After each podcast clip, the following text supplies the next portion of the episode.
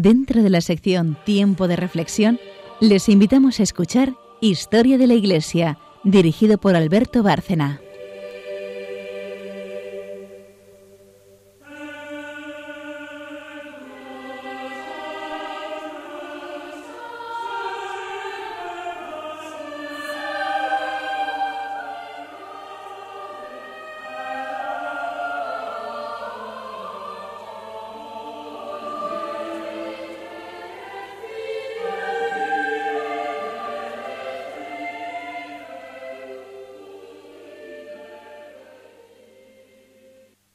Buenas noches, oyentes de Radio María y de Historia de la Iglesia.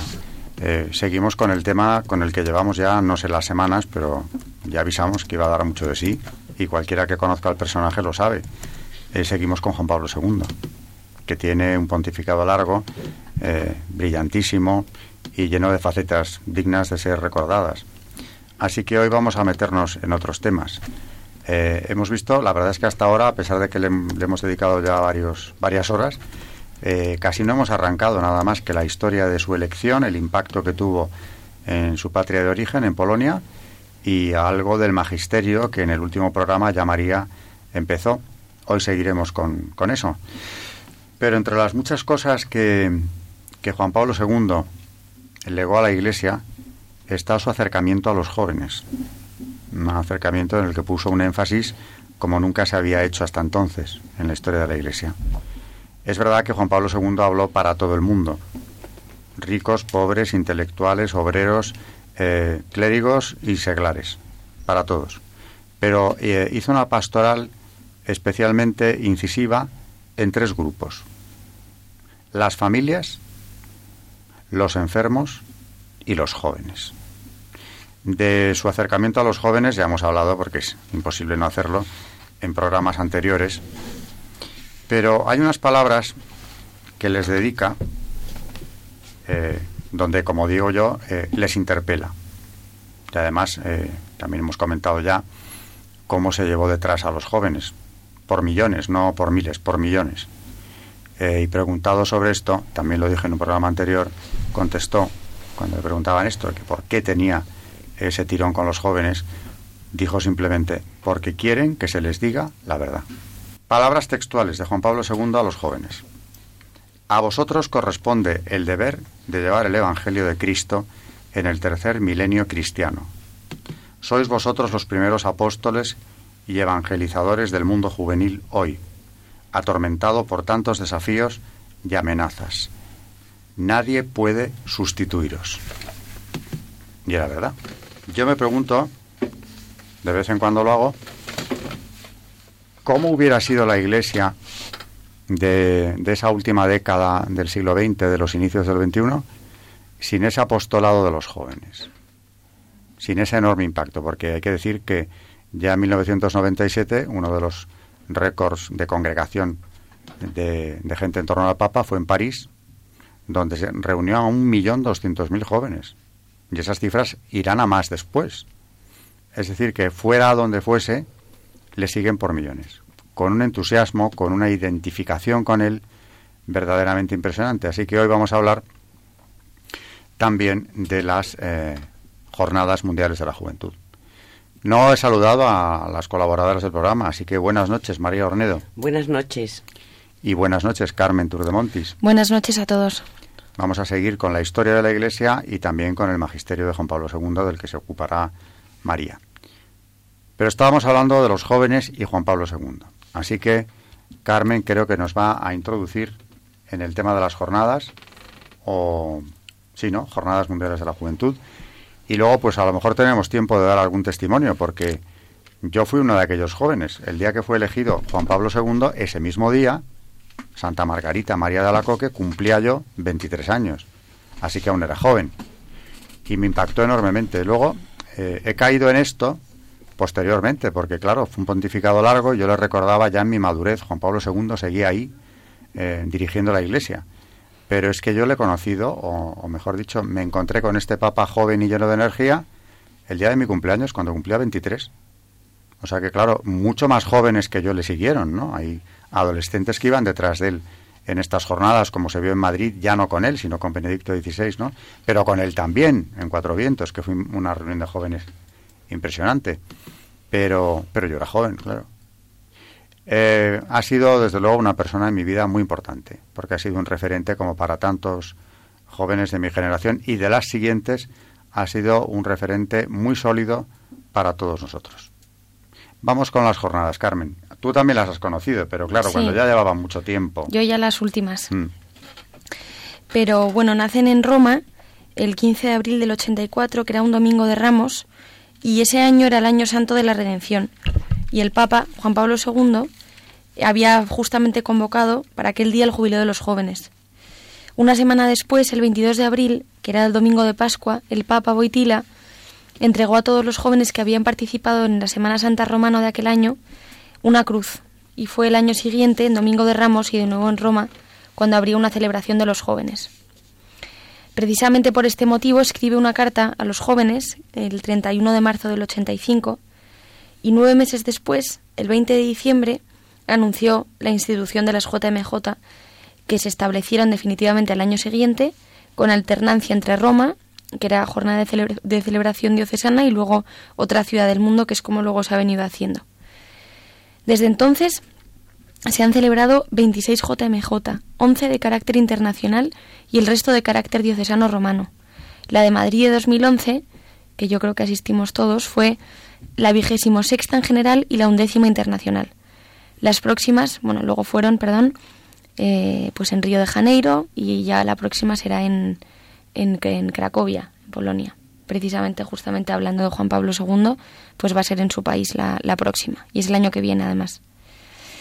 Y bueno, yo lo que he hecho es, em, en, precisamente cuando, en el momento de la fundación de las JMJ, he cogido un párrafo que creo que define fenomenal lo que, lo que Juan Pablo II quería transmitir, eh, pues fundando estas JMJ, que además creo que son eh, una herencia pues maravillosa de su pontificado, que luego se ha seguido haciendo por los siguientes papas y que, y que precisamente resume muy bien este, este, este párrafo, yo creo, lo que quería eh, hacer llegarle a los jóvenes eh, en estas JMJ. Esta es de una carta que escribe el, eh, el 30 de noviembre del 86, que era, que era precisamente justo antes, y les dice a los jóvenes, es una carta solo para ellos, a todos los jóvenes y, y a todas las jóvenes del mundo, empieza así. En espera gozosa de nuestro encuentro, os aliento a todos a una profunda y meditada preparación espiritual y luego a ellos les dice directamente, nuestras celebraciones, perdón, ya empiezo, vosotros sabéis bien, le dice a los jóvenes, desde lo profundo de vuestros corazones, que estas alegrías, hablando de las, eh, de los, de las, de los errores eh, de los jóvenes que estas alegrías efímeras solo dejan vacío en las almas y las satisfacciones que ofrece un hedonismo superficial, que es ilusorio encerrarse en el caparazón del propio egoísmo, que toda indiferencia y escepticismo contradicen las nobles ansias de amor sin fronteras, que las tentaciones de la violencia y de las ideologías que niegan a Dios llevan solo a callejones sin salida. Así que, jóvenes, puesto que el hombre no puede vivir ni ser comprendido sin amor, quiero invitaros a todos a crecer en humanidad, a poner como prioridad absoluta los valores del espíritu, a transformaros en hombres nuevos, reconociendo y aceptando cada vez más la presencia de Dios en vuestras vidas, la presencia de un Dios que es amor, un Padre que nos ama a cada uno desde toda la eternidad. Para vivir con Él una comunión de amor que no terminará jamás. La Jornada Mundial de la Juventud tiene, pues, que disponernos a todos a acoger ese don del amor de Dios, que nos configura y que nos salva. El mundo espera, con ansia, nuestro testimonio de amor un testimonio nacido de una profunda convicción personal y de un sincero acto de amor y de fe en Cristo resucitado. Este es justo antes de la primera JMJ lo que les dice a los jóvenes. Y luego ya, pues, eh, algunos lemas que, que, me han parecido, pues, de los más eh, significativos de estas JMJs.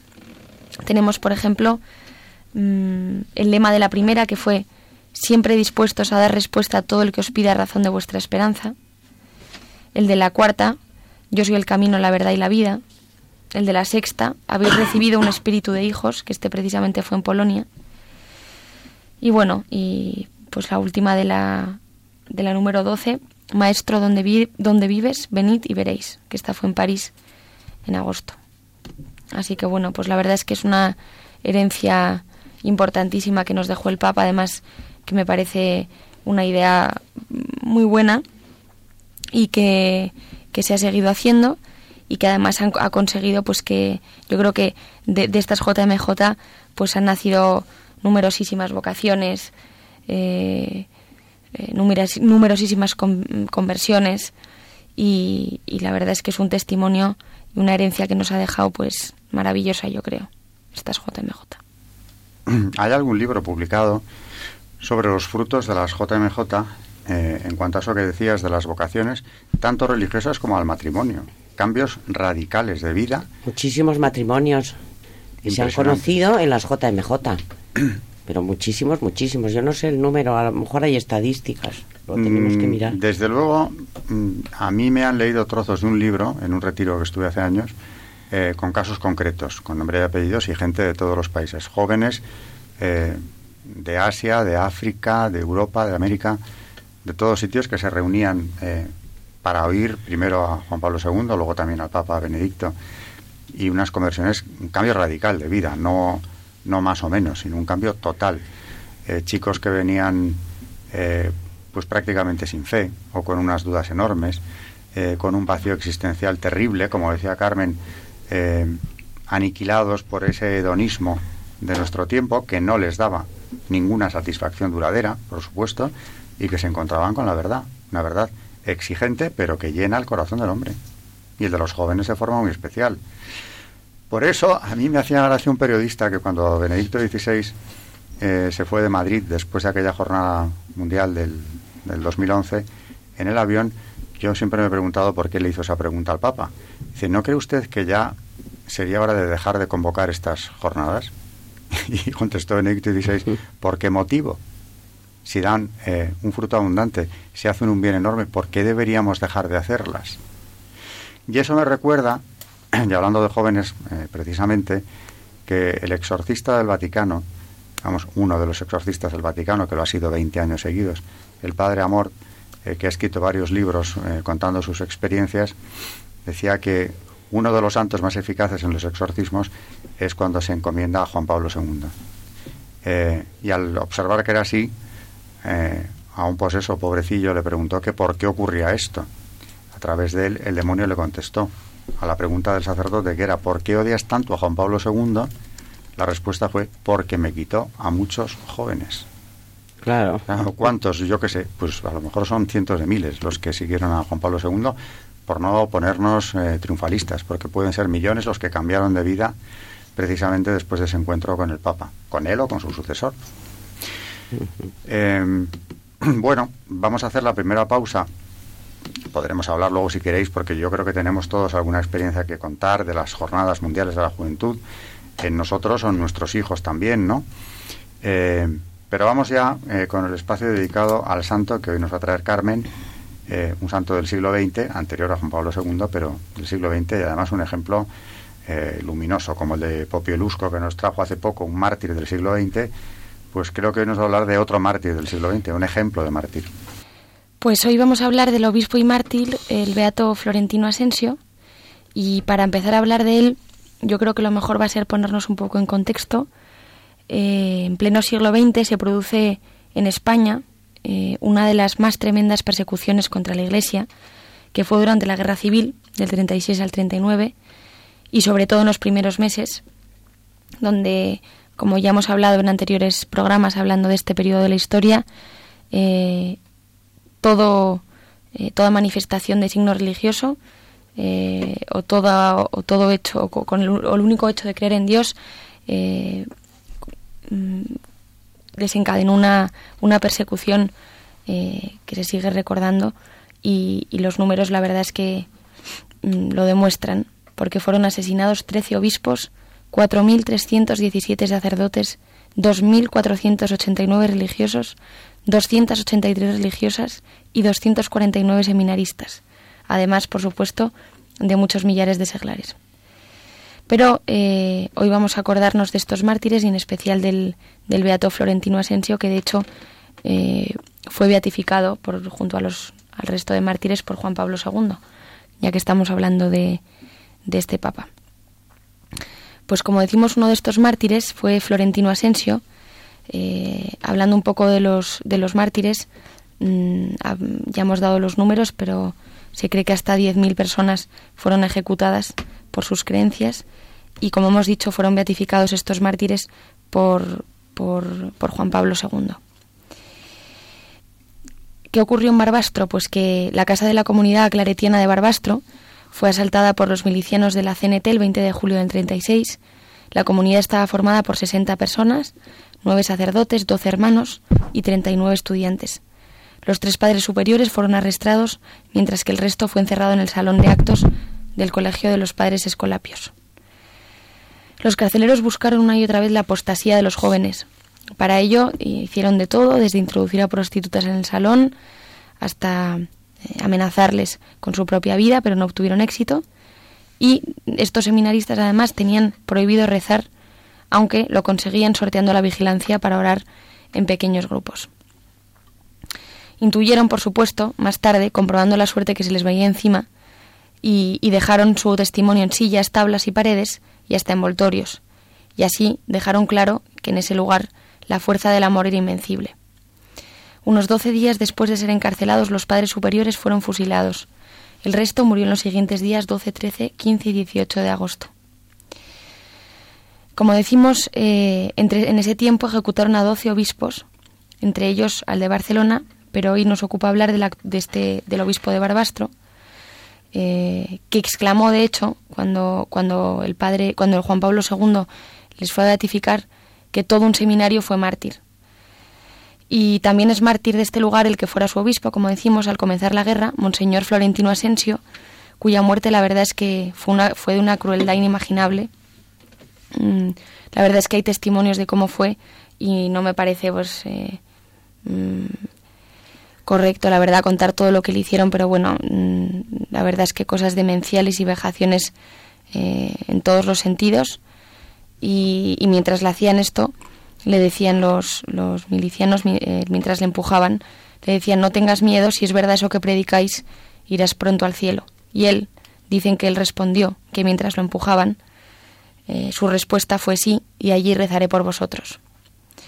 Antes de, de, echarle a la fosa común, le, le, robaron su ropa y sus zapatos y le arrancaron los dientes. La verdad es que fue un martirio espeluznante y eso que no hemos contado todas las cosas que, que le llegaron a hacer. Pero bueno, aquí queda el testimonio de, de este obispo, que junto a otros tantísimos fueron ejecutados en, este, en esta persecución de, en esta época de la historia de España, que como, como ya hemos dicho, los números hablan por sí solos. La verdad es que fue algo increíble. El martirio del obispo de Barbastro fue, como dice Carmen, casi inenarrable, como para no contar detalles, porque son terribles. Están recogidos todos en la causa de beatificación, mm, pero a mí lo que me llama la atención desde la primera vez que tuve conocimiento de esto es la actitud de él, porque ante aquellas torturas y aquellas vejaciones respondía sistemáticamente que les perdonaba. Cuando le llevaban ya por fin, después de un día terrible, un calvario auténtico, a, matarlo en las afueras del pueblo, junto al cementerio, eh, de las cosas menos terribles que le hicieron fue darle con un ladrillo en la boca, mientras le decían toma la comunión. Calculemos la herida que tenía en la boca a partir de ahí. Y contestó, no, si por más que me hagáis, os he de perdonar. Eh, le fusilaron junto a otros, no le dieron el tiro de gracia y, después, cuando se investigó eh, las circunstancias de su muerte, todos los testigos eh, coincidían en decir que murió rogando a Dios por su diócesis, que su sangre, la que él derramaba, sirviera precisamente por la conversión y el perdón incluso de los que le habían matado. Es el ejemplo de un mártir, porque incluso antes de que ocurriera esto, hubo quien le avisó para que saliera del, de Barbastro, se negó a hacerlo, porque había tomado posesión de la diócesis hacía muy poco. Y aceptó aquello y finalmente cuando le mataron en aquellas circunstancias atroces, los perdonó hasta el último momento eso es un mártir, el que da testimonio de, Cristo hasta la, hasta la vida. De hecho, tenemos todo esto está escrito y frases de él durante todos estos días de martirio que como ha dicho Alberto fueron horribles. Eh, mientras estaba, eh, pues como, dice, como ha contado Alberto, no le dieron el tiro de gracia, estuvo durante horas agonizando y mientras iba ya a morir decía, herido por todas partes, y estas son palabras de él, qué noche más hermosa para mí, voy a la casa del Señor. Y claro, uno de los milicianos que no entendía nada, y además desde luego no, no entendía cómo se podía alegrar en aquel momento, comentó, la verdad es que se ve que no sabe a dónde le llevamos. Pero el obispo le, le respondió, pues me lleváis a la casa de mi Dios y mi Señor, me lleváis a la gloria y yo os perdono. En el cielo rogaré por vosotros. Y, y él, y cada vez que le decían algo pues del estilo, contestaba, si por más que me hagáis, yo os he de perdonar. Y como dice Alberto, al final sus últimas palabras fueron, eh, Señor, compadécete de mí. Y la última, no retardéis el último momento, Señor, ofrezco mi sangre por la salvación de mi diócesis. Era lo que más le importaba, esas fueron sus últimas palabras. Todo ello está muy bien documentado, recogido, publicado y creo que aunque sea muy duro, Carpen ha tenido eh, el buen criterio de no entrar en detalles, pero merece la pena leerlo, cada uno el que quiera leerlo que lo lea, pero desde luego eh, la reacción del obispo, del mártir, es lo que es edificante y bueno, pues los detalles, digo, están ahí, están publicados y se han publicado en varias ocasiones. Volvemos con Juan Pablo II, que por cierto, yo no lo recordaba, dice Carmen, que fue precisamente él quien eh, beatificó al obispo de Barbastro, junto con otros muchos mártires. Eh, antes de entrar en, en el tema del magisterio, el otro día María nos explicó por encima eh, toda esa documentación que emana del magisterio de Juan Pablo II. Eh, ¿Queréis hacer algún comentario vosotras sobre las Jornadas Mundiales de la Juventud? Porque claro, han sido ya una historia, es una historia larga, con lo cual nos han, nos han involucrado a todos, a los jóvenes de ahora y a sus padres también muchas veces, ¿no? Bueno, es que hemos tenido la suerte de vivirlas. Y lo, y lo que queda, gracias a Dios, y si Dios quiere, ¿no? Pero eh, es una maravilla sobre todo porque todo el mundo lo pasa bien, da igual, eh, las familias enteras dicen que es jornadas de la juventud, pero es que bueno, aparte de la juventud, es que hay gente, están los padres de los jóvenes, eh, no, no son nada más que jóvenes, sino que sus familias, sacerdotes, bueno, la barbaridad, todos los seminaristas, o sea, es son unas jornadas que unen y yo me acuerdo de la última en Madrid, una cosa que me impresionó muchísimo es que, bueno, andábamos, yo creo que estaba yo contigo, Alberto, por la noche, por el Madrid antiguo, luego fuimos a la Plaza de España, me parece. A la Almudena fuimos una noche. Y estábamos todos, eh, todos los católicos que no sé por qué notabas perfectamente que estabas en tu casa, era una sensación maravillosa. No tenías miedo de andar por la noche por la calle, porque toda la gente que veías estaba contentísima, tenían tus, no sé, como, pues esa sensación, ¿no? De estar en casa, tus mismas ideas. Mm, es una sensación que no se puede explicar. O lo vives o no, o no te lo puedo explicar. Hmm. Es verdad, fue inexplicable aquellas, aquella procesión, aquellos pasos de Semana Santa que sacaron una de las noches, pero sobre todo todo aquel ambiente, entrar en el Parque del Retiro y ver aquellos confesionarios con las colas de gente de todas las edades, muchísimos jóvenes, pero otros que no eran tanto, confesándose ahí por donde fuera, sobre todo esa imagen de miles de peregrinos con sus mochilas andando por todo Madrid arriba y abajo durante todo el día y la noche, era algo impresionante, era como una fiesta mm, del cristianismo, una fiesta de la iglesia, eh, que como tú dices hay que, hay que vivirla. Muchos de los que nos están oyendo, por supuesto, lo vivieron y, coincidirán con nosotros. Carmen, tú estuviste en esa última también, en la de 2011. Mm. La verdad es que fue maravillosa y, y, bueno, animamos a todos nuestros oyentes a que vayan a la del año que viene en, Polonia, que además es la tierra del Papa del que estamos hablando y nos queda todavía mucho por hablar. Y sin duda será pues emocionante como han sido las anteriores y además son jornadas que, que cada vez tienen más y más y más eh, eh, seguidores y, más jóvenes que van ahí y la verdad es que creo que, que da muchos frutos cada vez que, que se convoca una jornada eh, salen muchísimas vocaciones como ha dicho Alberto les buscaremos a nuestros oyentes los datos exactos de, de cuántas vocaciones y... Eh, pero vamos, no hay más que ver cómo, cómo, cómo se llenan las plazas de las ciudades donde se convocan y, el ambiente que hay para ver que realmente hay unos frutos impresionantes de estas jornadas. Un hijo mío, Andrés, que fue voluntario en la de 2011, decía cuando acabó todo aquello, durante esos días no le vimos el pelo, claro, eh, que no podía explicar lo que había vivido. O sea, que tenías que pasar por ello, vivirlo en persona para, para darte cuenta. Al final tuvieron una audiencia con el Papa, todos los voluntarios, justamente ya cuando se iba, que, fue algo impresionante. ¿no? Bueno, toda, y era ya Benedicto XVI, claro. Pero en esto, como en todo lo demás, eh, perfecto continuador de la labor de, su predecesor. Y pasamos a, al magisterio. Tenemos tiempo, ¿eh? Hoy tenemos tiempo de hablar del magisterio, María, del magisterio de Juan Pablo II, porque nos queda todavía un buen rato de programa. Yo he buscado un resumen que ha hecho, bueno, que hizo en su día Ratzinger de las encíclicas de Juan Pablo II, que como son muchas, pues voy a hacer un pequeño resumen, ¿no? Entonces son 14. Eh, él las ha dividido así.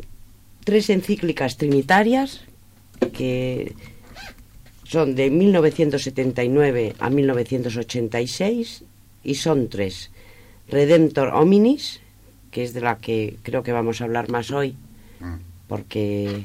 Porque es la primera, ¿no? Es la primera y además, según Ratzinger, bueno, según Benedicto XVI, es la que más eh, identifica a Juan Pablo II aunque todas son muy importantes y muy interesantes. Luego, Dive sin misericordia y Dominum et vivificantem. Estas tres las podríamos encuadrar, como encíclicas trinitarias.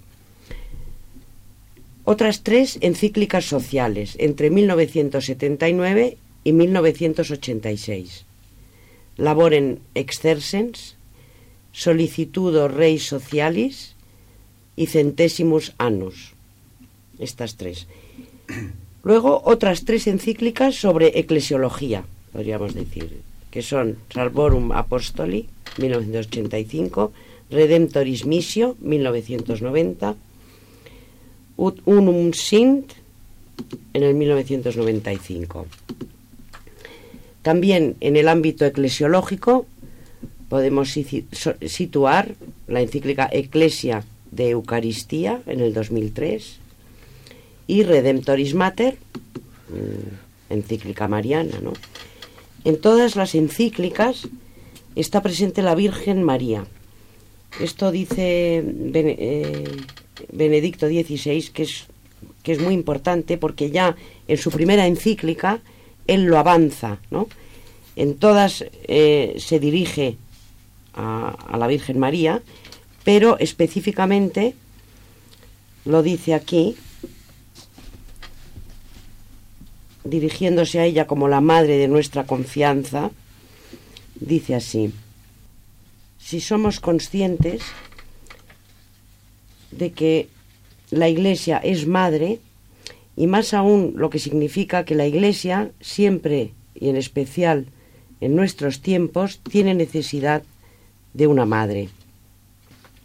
Y se, se dirige a ella en estos términos. Dice, suplico, sobre todo a María, la celestial Madre de la Iglesia, que se digne, en esta oración del nuevo adviento de la humanidad, perseverar con nosotros que formamos la Iglesia, es decir, el cuerpo místico de su Hijo unigénito, y espero que gracias a esta oración podamos recibir el Espíritu Santo que desciende sobre nosotros y convertirnos de este modo en testigos de Cristo hasta los últimos confines de la tierra, como aquellos que salieron del cenáculo de Jerusalén el día de Pentecostés.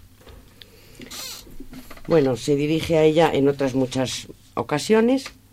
Seguimos con las encíclicas y los tres grandes textos doctrinales antropológicos, pudiéramos decir, son Veritatis Splendor, de 1993, Evangelium Vitae, de 1995, y Fides et Ratio, de 1998.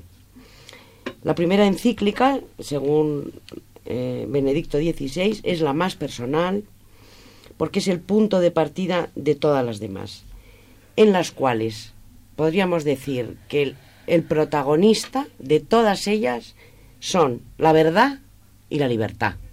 Por eso me llamaba la atención antes cuando tú decías que los jóvenes quieren la verdad, ¿no? Eh, Juan Pablo II mm, habló de la verdad y de la libertad, del vínculo entre la Iglesia y Cristo. Eh, en Redemptor Hominis, bueno, esta, esta encíclica gira en torno al hombre, ¿no? Dice, el hombre es el camino primero y fundamental de la Iglesia. Él ha hablado mucho de antropología, Juan Pablo II. Cuando era cardenal arzobispo de Cracovia en 1976, predicó a Pablo VI y a la curia romana sobre antropología. Y a las preguntas de ¿qué es el hombre? ¿Quién tiene respuesta a la cuestión sobre el hombre? ¿quién puede enseñarnos a vivir? Y él mismo preguntaba, ¿quién nos va a enseñar a vivir? ¿El materialismo, el marxismo o el cristianismo? Es decir, que la cuestión antropológica es, aparte de una cuestión científica y racional, una cuestión pastoral. Él lo dijo en esta reunión con la, con la curia y con Pablo VI. Dijo, ¿cómo podemos mostrar a los hombres el camino que lleva a la vida y ayudarles a comprender también a los no creyentes que sus interrogantes son también los nuestros y que frente al dilema del hombre de hoy y de entonces, Pedro tenía razón, puesto que dijo, Señor, ¿a quién vamos a ir?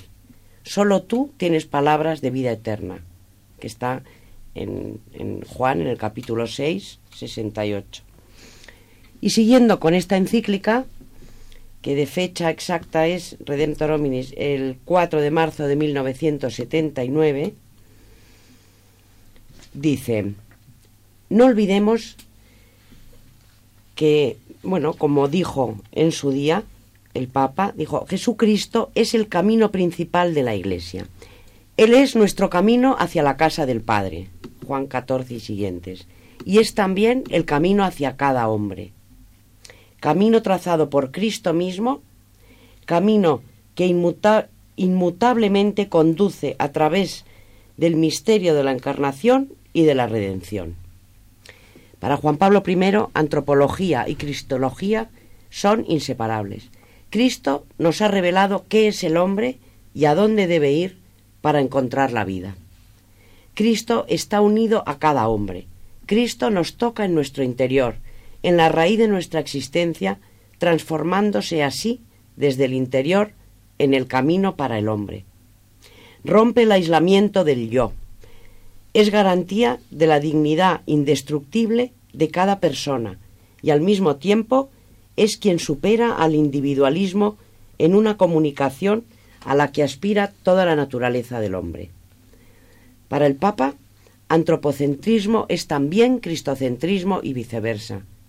Solo podemos comprender qué es el hombre mirando a aquel que realiza plenamente la naturaleza del hombre, que es imagen de Dios, hijo de Dios, Dios de Dios y luz de luz.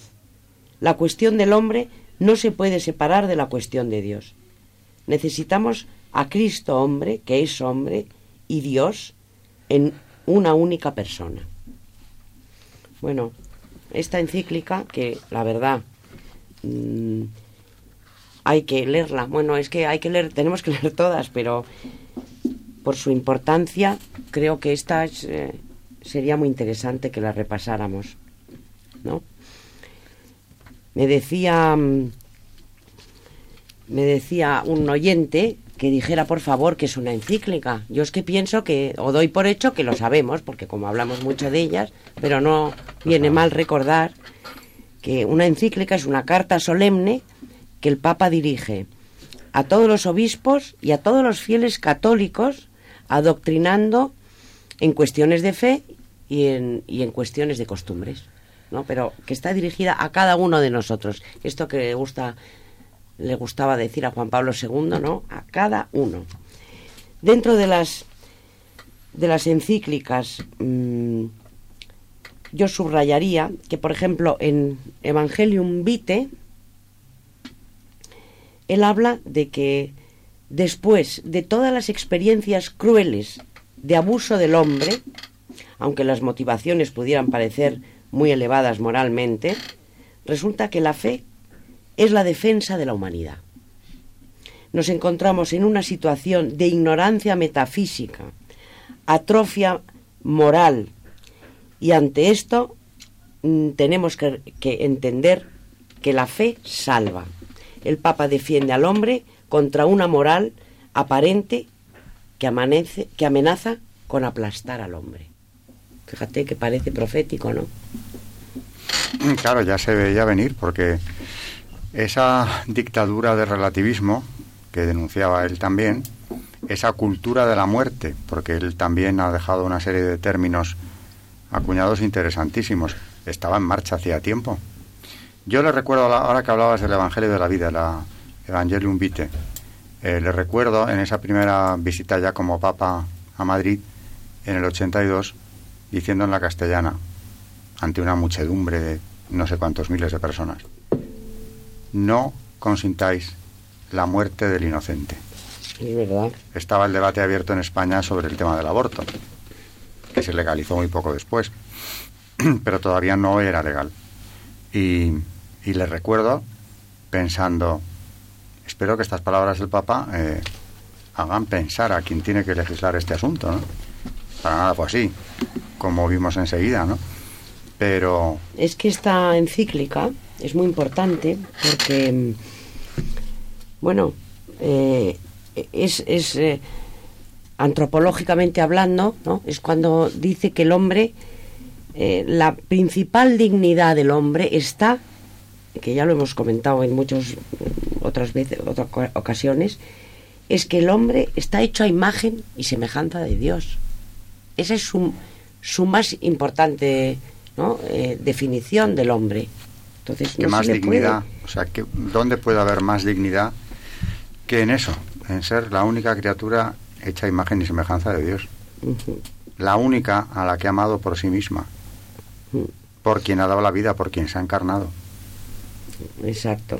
Pues no hay que decir mucho más, ¿no? Luego, en Veritatis Splendor del año 1993, eh, es donde más o menos él comenta la crisis que hay dentro de la Iglesia. Dice, por ejemplo, que estamos perdiendo la perspectiva metafísica, que la razón encuentra su verdad y su autoridad en la ley eterna, que es la sabiduría divina, y que la ley natural es la luz de la inteligencia infundida por Dios en nosotros. Aquí un inciso, porque has tocado un tema que es fundamental. La ley natural es gravísimo, pero ha sido abolida. Abolida. Cuando yo estudiaba la carrera de Derecho en los años 70, se daba por hecho que existía, tanto que teníamos una asignatura, Derecho Natural, que era un derecho, otro cualquiera, lo que tú acabas de decir, ¿no? El que está en la conciencia del hombre, porque Dios lo ha puesto ahí. Desgraciadamente, claro, para llevar a cabo eh, una serie de leyes como las que tenemos ahora, como las que han configurado esa cultura de la muerte de la que habló Juan Pablo II, ha habido que darle la espalda a la ley natural, evidentemente, y se le ha dado. Y por eso, hablando de eso mismo, en el Bundestag, años más tarde, Benedicto XVI dijo que la ley natural se había convertido, creo que ya lo he dicho en este programa y quizá más de una vez, en una peculiaridad católica. Es decir, que lo que era comúnmente aceptado no hace tanto tiempo ¿eh? en todo Occidente, Sucede que ahora es algo eh, que se considera inexistente realmente, con lo que no hay que contar para nada, una peculiaridad católica, como dijo mm, con todo el dolor del mundo Benedicto XVI en su patria de origen en Alemania ante el Parlamento. A eso ha quedado reducida con, con lo que esa, esa cita que traes ahora de Juan Pablo II es muy oportuna. Todo lo que hablemos de la ley natural que existe, aunque sea incómoda para muchos, todo lo que hablemos de ella es poco. ¿Cómo iba Dios a crear eh, una criatura a su imagen y semejanza y no darle esa conciencia que le permita distinguir entre el bien y el mal? evidentemente, está en el hombre, ha estado siempre desde su creación. Luego, hablando sobre la ley natural, hay, mm, me gustaría decir una cita eh, justo de lo que ha dicho Alberto, de un discurso que dio en, en la Asamblea General de la Academia Pontificia para la Vida en el 2002, ya al final de, su pontificado. Mm, Y voy a leer la conclusión que es muy cortita. Y dice, deseo estimular como conclusión vuestra reflexión sobre la ley moral natural y sobre el derecho natural con el deseo de que brote de ella un nuevo y fuerte impulso de instauración del verdadero bien del hombre y de un orden social justo y pacífico, volviendo siempre a las raíces profundas de la dignidad humana y de su verdadero bien, y basándose en lo que existe de imperecedero y esencial en el hombre, se puede entablar un diálogo fecundo con los hombres de cada cultura, con vistas a una sociedad inspirada en los valores de la justicia y la fraternidad. O sea que la verdad es que hizo mucho hincapié en esto que, como dice Alberto, ya se ha quedado como algo mm, tristemente como que solo se, se reduce a los católicos. Parece que el resto se, se han olvidado de lo que es la ley natural, es como si no existiese. Claro, por eso ha sido sustituida, supuestamente, como si eso fuera posible, ¿no? por un principio democrático. Lo que se pueda consensuar es la ley y Mm. lo demás no nos interesa. Una ministra aquí en el Parlamento español eh, llegó a decir que, hablando del aborto, no nos interesa si hay niño. Porque, claro, esa batalla está perdida. ¿Mm? Mm. Con los adelantos que tenemos ahora, incluso ya simplemente científicos. Claro que saben que es niño. Y Mm. por eso ella decía, no nos interesa.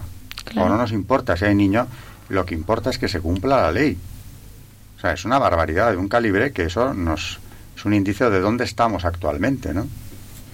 Si Mm. esto se consensúa, si se ha votado en el Parlamento, pues eso es lo, lo que interesa, es que se cumpla la ley.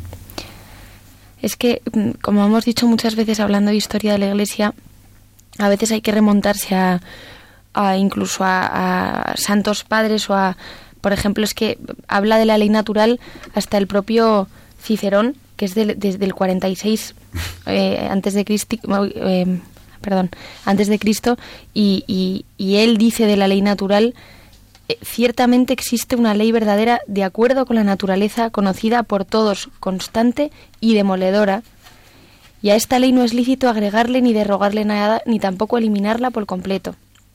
O sea, bueno, hablando, eh, eh, pues eso, un emperador romano de, de- de- o sea, hasta ellos sabían que era algo in- inmutable y, que realmente no se puede eh, abolir y, y parece que es que a veces nos estamos cargando hasta nuestra propia mm, estamos como retrocediendo en vez de avanzar así que Es que has tocado otra cosa que también hablo de ello, Juan Pablo II, y en el Magisterio Ma- María lo traerá también, fe y razón. Ujú. Estos hombres del mundo clásico, de antes de Cristo, en Grecia, en Roma, mm, mm, habían llegado a conclusiones por la simple razón sí sí lo tenían bien claro.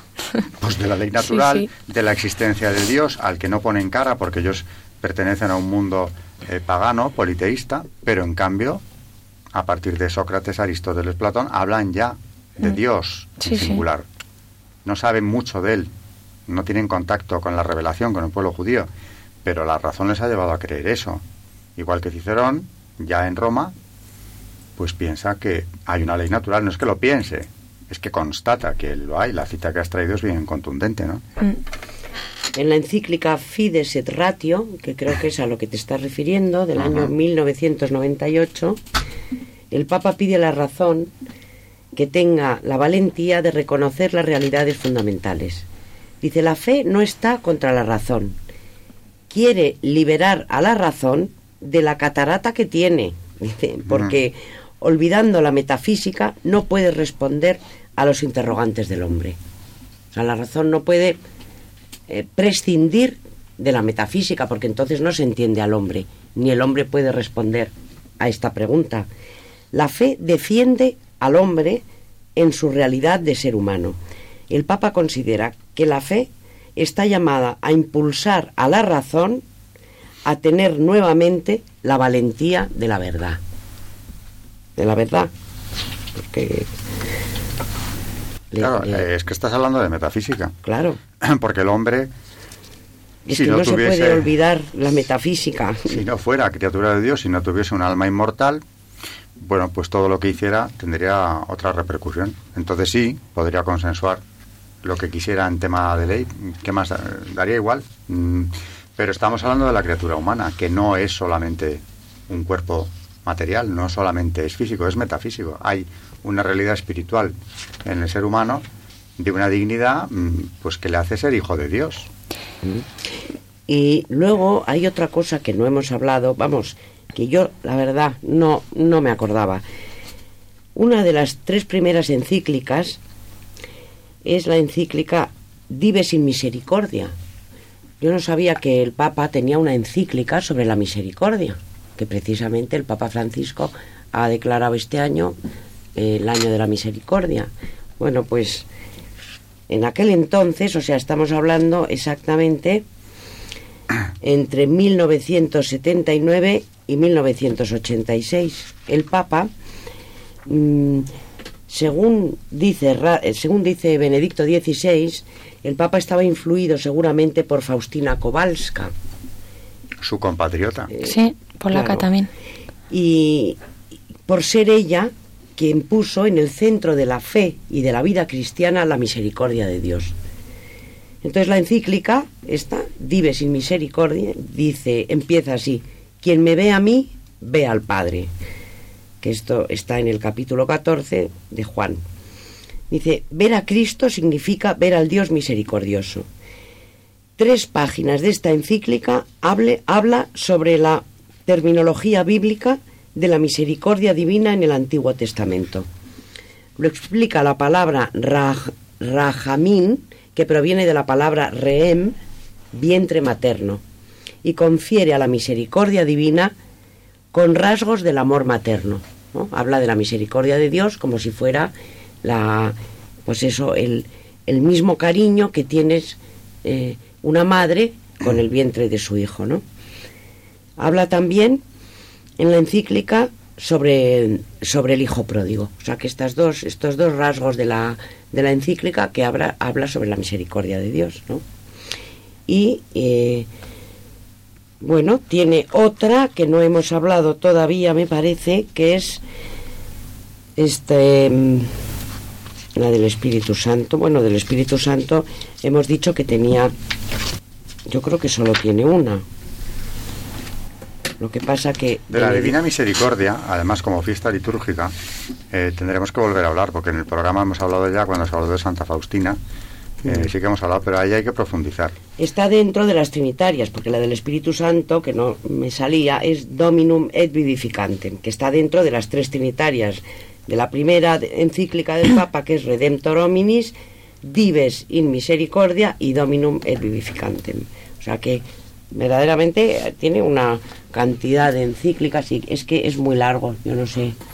Bueno, se nos ha ido la hora prácticamente, así que hacemos un corte simplemente temporal, porque seguiremos dentro de muy poco eh, con Juan Pablo II, del que nos queda muchísimo que decir. Así que buenas noches, María Ornedo. Buenas noches y muchas gracias. Buenas noches, Carmen Tour de Montis. Buenas noches y quería decir a nuestros oyentes que he dicho una barbaridad. De, creo que he dicho que Cicerón fue emperador, me parece que he dicho eso, entonces lo corrijo y disculpen a los oyentes que a veces pues eh, eh, cuando hablamos de estas cosas no nos damos cuenta, pero bueno, releyendo un poco creo que he dicho que era un emperador y lo siento mucho. Buenas noches. y buenas noches, oyentes de Radio María.